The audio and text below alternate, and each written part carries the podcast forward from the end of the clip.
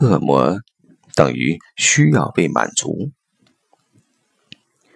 我们对需要有一种矛盾态度，这可以概括成两个声音：我有需要，需要有罪。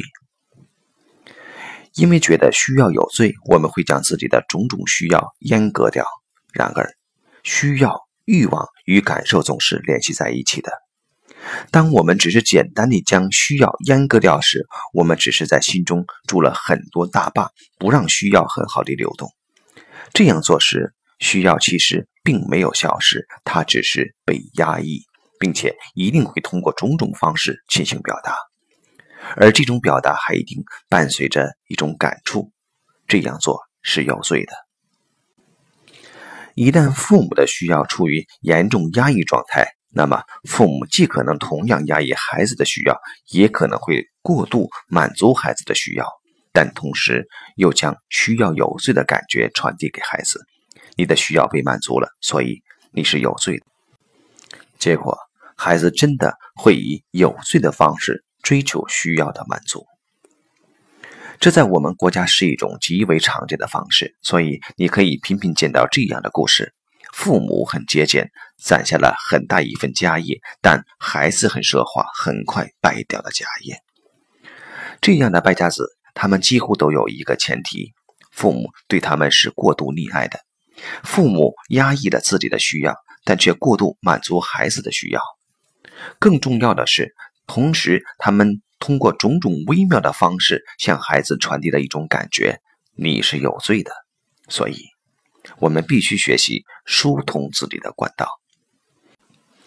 最近，我有了一系列领悟，需要的这个二重奏是一个关键点。最近一个重大的感悟是在买的一套昂贵的相机后。许多中国人条件宽裕后会花很多钱玩摄影，比方说。很多老人家退休后会选择摄影。我的理解是，这既是一种很好的选择，又是一种无奈的选择。因为作为普通的中国人，我们成年后的艺术能力基本是零，而像音乐、绘画与舞蹈这样的艺术形式是很难修炼的。但摄影不同，是最简单的艺术形式。如果摄影可以视为艺术的话，我也不例外。我决心成为一名专业级别的摄影师。所以最近又花了不少钱更进自己的设备。以前买任何一个比较昂贵的器材时，我都会犹豫。比方说买一个镜头时，我犹豫了差不多一个月时间，不断上网去查这个镜头的资料与价格，但最后还是买了这个镜头。而我犹豫的那些时间，如果用来工作的话，其实足以挣掉两三个这样的镜头回来。为什么要犹豫呢？答案很简单。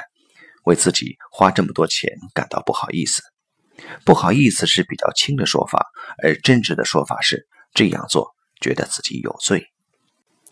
因为发现了需要的那个二重奏，在买这套新相机时我就没怎么犹豫，而交钱后的那个晚上我感觉很好，觉得有一种流动感在身上涌动。但是当天晚上我做了一系列噩梦，梦中有很多恶毒的人乃至母恶鬼。